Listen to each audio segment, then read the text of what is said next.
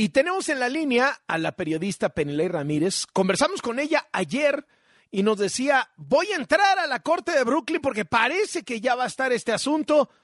Y en efecto, sucedió al chico rato. Penilei, qué gusto saludarte. ¿Cómo te va? Pues hola Carlos, la última cosa que hice ayer antes de saber que ya había un veredicto fue hablar contigo, eh, justo después de que te colgué y te dije, yo creo que ya él está ahí. Bueno, recibí un correo electrónico eh, y era un correo electrónico de la corte, el, el, el, el digamos, el, correo electrónico solo decía García Luna y el cuerpo del correo solo decía veredicto. Entonces corrimos arriba a la corte y unos minutos después, pues sí, fue el veredicto. Para ti, ¿se sintió como un triunfo personal por tus investigaciones, por tus libros, etcétera? No sé si un triunfo, pero sí un momento muy emotivo. Yo estaba sentada en la corte, fue un momento muy tenso porque, por supuesto, cuando entramos todos los periodistas y nos dimos cuenta de que ya iba a pasar, eh, yo me acerqué con la artista que hace estos dibujos que hemos visto en la corte. Ya ven que en las cortes federales en Estados Unidos no se puede hacer video, entonces lo único que tenemos de imagen son estos dibujos. Y por supuesto ella tiene mucha experiencia en cubrir estos juicios. Entonces me, me, le acerco y me dice, oye, ¿por qué están todos los periodistas aquí tan exaltados? Y les digo, es que recibimos este correo que solamente dice veredicto de la oficina de prensa de la corte. Y me dice, ah, pues ya está, ya va a ser, ya está. Entonces quita el dibujo que está haciendo y pone uno nuevo y empieza a hacer uno nuevo para para, para, dibujar al jurado y la hija de García Luna lo escucha, le pregunta a su eh, a la defensa, le confirman que ya va a ser y entonces empieza un ambiente bien tenso en la corte. Entra el juez, entra el jurado, le entrega la jurado, la jefa del jurado, que era una mujer, le entrega al juez el cartel, el, el, el, el formato con, con los, con, los cargos. pero en ese momento, en lugar, Exacto, pero y todos esperamos que lo anunciaran. En lugar de anunciarlo, el juez dice, oh, necesito un sidebar, necesito hablar con los abogados. Y nosotros así de, ¿what? Y entonces resulta era que al jurado se le había olvidado marcar el primer cargo. ¿Te acuerdas que hablamos en la entrevista ayer de que el primer cargo era el más importante? Bueno, pues no habían marcado si era culpable o no. o sea, no, o sea, sí habían deliberado, sí habían votado, pero se les había olvidado llenar bien el formato, ¿no? Es como si te saltas a la hora del apellido, ¿no? O sea, sí, tal cual, se lo saltaron sin querer, ¿no? Pequeño detalle, una crucecita que podría significar 10 años en la condena de una persona. Entonces los mandan de regreso, a los cinco minutos vuelven, ya han marcado todo y entonces en ese momento García Luna está rojo, rojo, completamente rojo. Eh, todo el mundo está muy tenso y el juez empieza a leer. Cargo número uno, culpable. Cargo dos, cargo tres, cargo cuatro, cargo cinco, culpable, culpable, culpable. Y a mí se me salieron las lágrimas en la corte.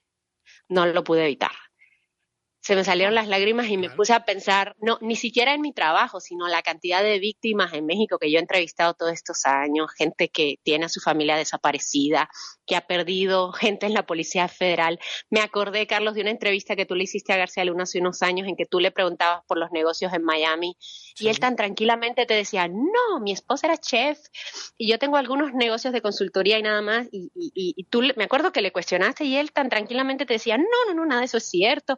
Y lo del Rey Zambada no es cierto.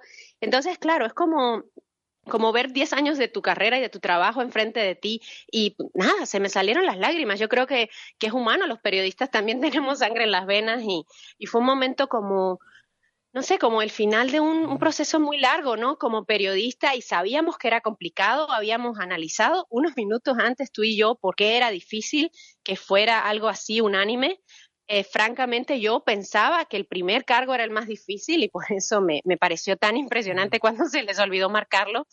Y después fue como, en ese momento, algo, sigo con la tos, perdón, algo que me impresionó es que termina, termina ese momento, leen todos los cargos, lo único que la, la, familia, ni una lágrima, ni la esposa, ni el hijo, ni la hija, el hijo baja un poco la cabeza nada más, tragan y tragan en seco y él lo único que hace es que voltea a ver a su, a su, a su familia, se pone la mano en el pecho, cierra así, mira intensamente al jurado, ahí sí no se puso los lentes ni anotó nada ni nada, mira intensamente al jurado, el jurado se va, de inmediato se lo llevan y sale todo el mundo, sale y se queda la corte vacía, yo me quedé todavía unos minutos en la corte eh, al lado mío estaba eh, sentada Anabel Hernández, que es otra periodista que ha cubierto a García Luna muchos años y que tuvo que salir de México eh, a, causa de las amenazas de muerte. Y había otros periodistas también que llevan cubriendo muchos años a García Luna. Entonces fue un momento muy intenso emocionalmente eh, para muchos y luego salimos y había un montón de gente afuera, por supuesto toda la prensa,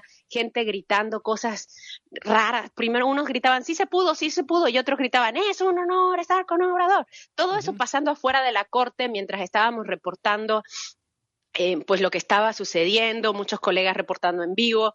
Eh, entonces fue como mucho, ¿no? Y empezó a llover afuera de la corte. Entonces fue un momento realmente bien intenso. Hoy ya, ya es como lo hemos podido tomar un poco con más calma. Hoy justamente grabamos el nuevo episodio del podcast que yo estoy haciendo sobre el caso, que se estrena este viernes. ¿es Entonces ya o sea, con este No, vamos a hacer otro después de este, eh, porque, porque todavía yo creo que después de esto tenemos que explicar, bueno, ¿qué sigue después de esto? Bueno, déjame te pregunto eso, porque, o sea, ¿qué, va a pasar? Porque la, la, sentencia la dicta el juez hasta finales de junio. ¿Esto qué implica? ¿Tú, ¿Tú qué te esperas ahí? ¿Cadena perpetua? ¿Pocos años? ¿Muchos años? Este, ¿A dónde lo van a llevar mientras se queda ahí? ¿Luego lo, o lo mandan de una vez a una cárcel? ¿A qué cárcel? ¿Dónde cumpliría su pena? Etcétera. Bueno, lo mismo que pasó con el Chapo, en un caso como esto de alto perfil, lo tienen que llevar a una cárcel de máxima seguridad, una cárcel como las que García Luna dirigía en México. Recordemos que él era el encargado de las prisiones en México como parte de sus eh, labores, de manera que es una cárcel, un tipo de cárcel que él conoce muy bien. Lo que pasa es que la conoció del otro lado. Entonces, no sabemos, yo, yo no sé, no sé si se ha dado a conocer, pero yo no sé todavía qué cárcel va a ser. Pero bueno, ya ahora ya no va a estar en un centro de detención en Brooklyn como estuvo. Ahora ya toca que él va a estar esperando sentencia. Sabemos por el tipo de cargos que, bueno, serían mínimo, mínimo 10 años. Eh, él, él, ya ha cumplido tres. Eh, pero francamente no creo, no creo que van a ser solamente 10 años porque son cinco cargos y todos son cargos muy, muy graves. Entonces, bueno, lo sabremos hasta junio, un poco para explicar a la audiencia, en el sistema judicial estadounidense cómo funciona es, el jurado determina si es culpable o no, pero luego el juez ya con la ley en la mano, con todos los, reglamentos de, de, cuánto, cuánto, se le da a alguien por cada delito, es quien determina los años de sentencia. Lo sabremos hasta junio. El abogado de García Luna dijo ayer que ellos van a apelar. Y tenemos otros casos pendientes. Hay un caso pendiente contra García Luna en Miami, una demanda civil. Hay casos criminales en México. Vamos a tener más noticias en el podcast de la próxima semana sobre qué está pasando más con este caso y la responsabilidad de Estados Unidos en México. No lo puedo revelar todavía, lo podremos contar la próxima semana, pero el asunto no se ha acabado, falta mucho todavía. Oye, ¿qué en este, en este, digamos, en este, ¿qué sigue? Una de las grandes preguntas es si sigue Calderón, porque eso fue lo que exclamaron los legisladores de Morena en el momento que se supo el fallo, estaban en la Cámara de Diputados y sigue Calderón, sigue Calderón. Eh, ¿Te suena que pueda seguir Calderón? ¿Te suena que pueda meterse en broncas López Obrador después por eh, el tema Cienfuegos, porque salió ahí salpicado en, el juicio de, García Luna? Eh, ¿Qué te imaginas que pueda seguir así de altísimo perfil? Bueno, yo creo que este es un caso que ha, que ha expuesto terriblemente la corrupción, la narcocorrupción en México. Y, eh, y hay una cosa importante, el caso abarca desde Fox, como tú decías, o sea, desde narcocorrupción con el gobierno de Fox, pero fueron muy claros en hablar de la, del trasiego de drogas hoy. Hay un testigo que se llama Héctor Tolentino, del que se ha hablado muy poco en la cobertura de este juicio, pero que fue muy importante, que es un narcotraficante que vino a la corte a decir que él trabaja hoy con Iván Guzmán, el hijo del Chapo Guzmán, trayendo fentanilo a Estados Unidos. De manera que es una historia que continúa el día de hoy. Y yo sí creo, lo hemos visto en muchos de estos casos, los trabajos de la Fiscalía a partir de esto es, bueno, ver, ¿a quién se mencionó en este juicio? de quién se tiene información y quién puede ser el próximo. Es muy difícil aventurarlo, como no sabíamos en noviembre de 2018 cuando el rey Zambada mencionó a García Luna, no sabíamos que iba a haber una acusación contra él un año después, pero sí puedo decir por mi experiencia como periodista que eso no es simplemente que te mencionen en el juicio y no pasa nada. Después, por lo menos, hay una investigación.